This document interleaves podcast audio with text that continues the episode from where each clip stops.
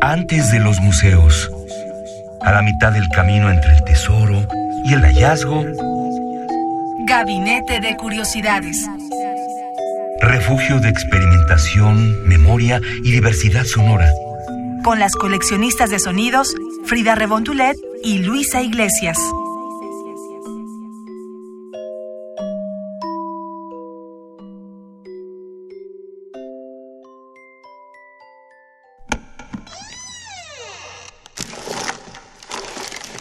Experimentación sonora.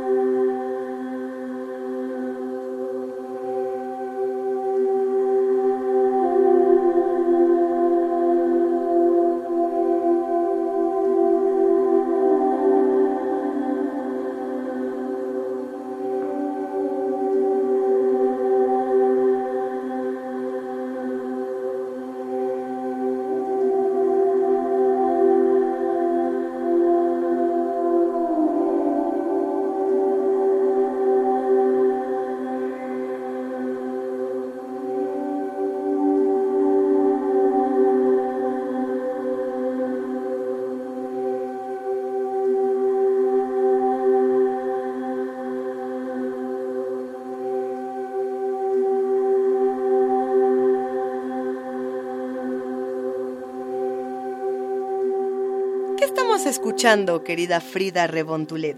Estamos escuchando un fragmento de la pieza Down My Hole, que es de la música, hay que decirlo músico, como quieran decir, de Camille Mandoki.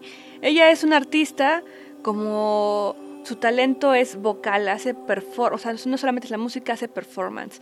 Se tira en el escenario como si estuviera en la sala de su casa o junto a la cama de su cuarto, en calzones, con una playerita así tipo para dormir, despeinada, y empieza a jugar con varios samplers, por ejemplo, con sintetizadores, lo arrastrar palabras, a jugar con ellas. Eh, bueno, por lo general, eh, siempre es en inglés y de repente retoma la idea como si estuviera muy lúcida y otra vez, o sea, es una cuestión etérea musical también con su voz y también lo que presenta en vivo porque en este junio de 2017 se presentó en el Alicia y con otras bandas pues la gente estaba bien con su chela, platicando por ahí, lejos del escenario, ¿no?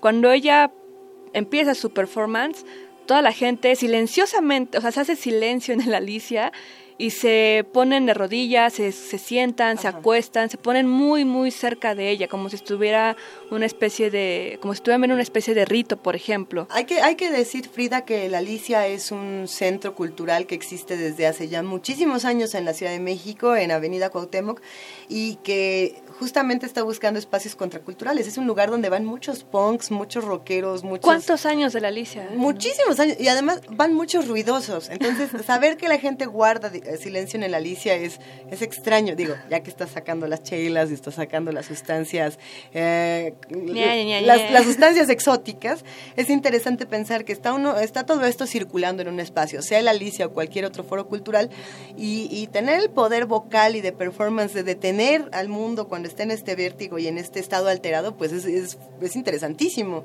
Sí, y la ves y parece, bueno, ella actualmente tiene 25 años, pero pareciera de menos, como de unos 16 tal vez. Entonces te pone, te hace reflexionar como si estuvieras viendo a través de un cristal a, una niña jugando, pero que tiene un discurso, que, que, tiene una intención que dar contigo, que de alguna forma llega a ti, mediante la piel, por ejemplo, con los juegos que hace de musicales, sí. pero también con, con, su voz, con su expresión, pareciera que llorara de repente, de repente parece feliz. Es como una cuestión que, al estilo como lo mencionábamos el gabinete pasado, al estilo Mulholland Drive, por ejemplo, ¿no? Okay, de David Lynch, okay. que te combina sentimientos que no sabes exactamente qué estás escuchando ni sintiendo, pero te gusta. ¿Te parece bien si escuchamos otra Frida? Sí, terminamos de escuchar esta pieza, la de Down My Hole, de el disco We Used to Talk for Hours.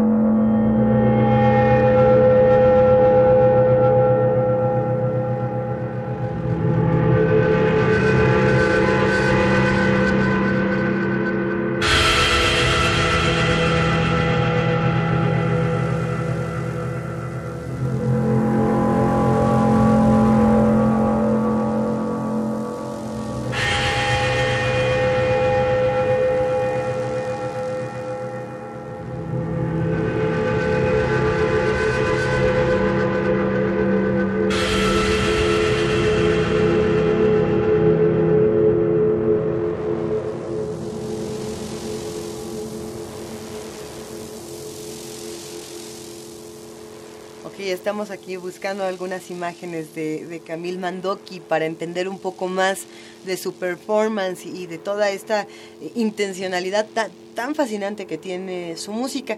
¿Qué más, ¿Qué más podemos encontrar de esta artista, querida Frida? Ella se ha presentado en el festival Mutec y también en muy pequeñas salas de arte, porque te digo, su performance tal vez no es para grandes escenarios, porque se perdería tal vez un poco esta intención de, lo privado, de, hacer como una especie de comunidad en torno a, lo sonoro a lo sonoro y a su sentimiento que no sabes cuál es, pero te transmite sin duda algo. Entonces, ella también, por ejemplo, lo que pasa mucho es que en sus shows va acompañada de su mamá y de su papá. ¿No? Como si fuera menor de edad. Entonces... Ah, yo quiero que mis papás vengan a gabinete de curiosidades. Ahí te hablo, papá. Entonces es algo muy bello de ver cómo la familia se junta en torno, en torno a su hija, ya que su papá, bueno, es el cineasta Luis Mandoki. Eh, están ahí con ella y le ayudan a levantar, bueno, esto es de todas las bandas, ¿no? Al final del evento, toda la banda levanta los instrumentos y van por la calle ahí, ¿no? Pues así, pero con tu familia. Entonces, eso creo que es algo muy, muy bello que no se ve muchas veces y que por lo general uno dice, ay no, ¿cómo voy a ir con mi papá? Ay, qué pena que me vean con mi mamá. mamá, vete para allá, sí.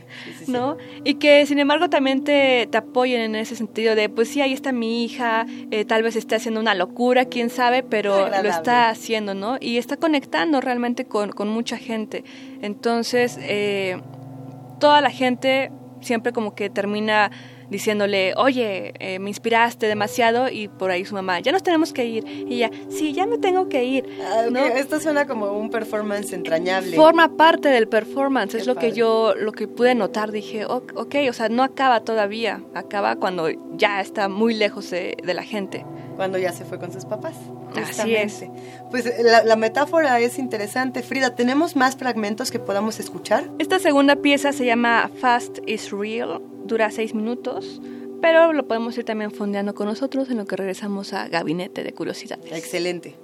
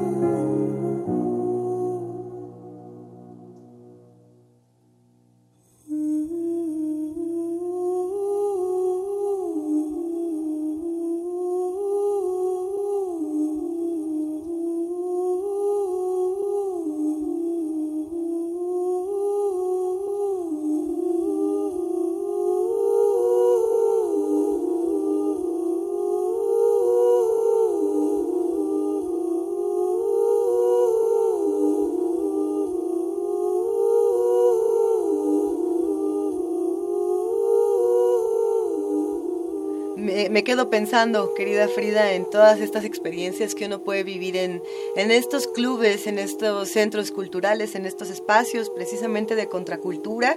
Eh, yo crecí, por ejemplo, en el Alicia, ¿no? Eh, no sé, desde los 14, 15 años me metí ahí y, no es cierto, mamá, yo no entraba siendo menor de edad, pero eh, era muy divertido, ¿no? Pensar en el Alicia, en el Dada X, en la UTA, en el Londres, en Rockstock, en, tantos espacios que lo que hacían era precisamente esto, generar como otro tipo de comunidades, ¿no? Y que buscaran ah, performance diferentes. Uno puede pensar desde la congelada de uva hasta Camille Mandoki, ¿no? Como que uno puede ir haciendo diferentes mapas. Claro, y que también estos espacios han sufrido, muy, o sea, prácticamente año tras año, han sufrido clausuras, también mucho odio por parte de, la gente, como de, ay, ahí van los raros, eh, llévenle, llévenle a la policía.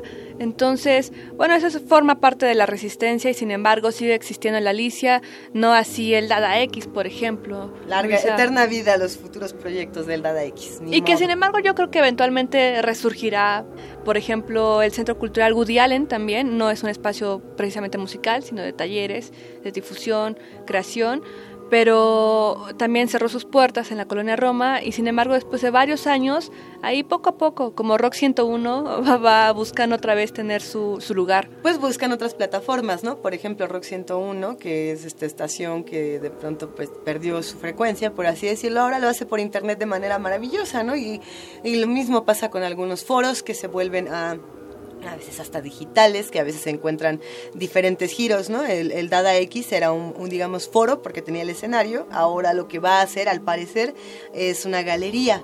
Entonces vamos a ver qué pasa. Esperemos y veamos también cuál es el futuro de la Alicia, ¿no? Y quiénes se van a ir presentando en este lugar. Sigamos descubriendo, pues, todo lo que México tiene para exportar y producir de música y experimentación sonora. Si quieren saber más de Gabinete de Curiosidades, visiten www.radiounam.unam.mx.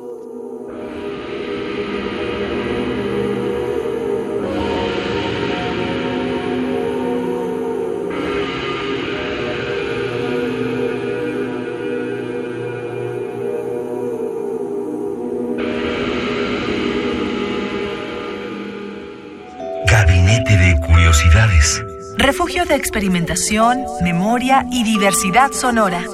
Dispara tu curiosidad en la próxima emisión.